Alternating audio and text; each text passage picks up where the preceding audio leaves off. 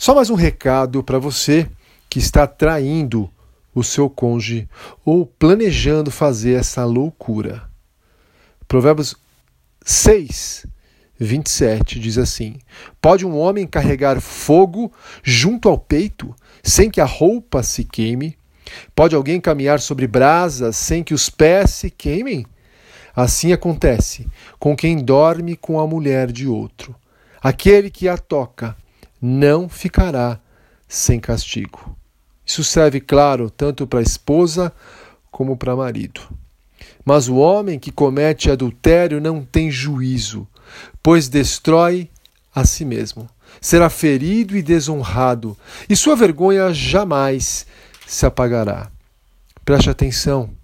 Assente-se para ouvir esse último versículo. Provérbios 5, 21. Pois o Senhor vê com clareza o que o homem faz e examina todos os seus caminhos. Se esse versículo final não faz as suas pernas tremerem, eu não sei o que fará. Porque o texto diz: Pois o Senhor vê com clareza o que o homem faz.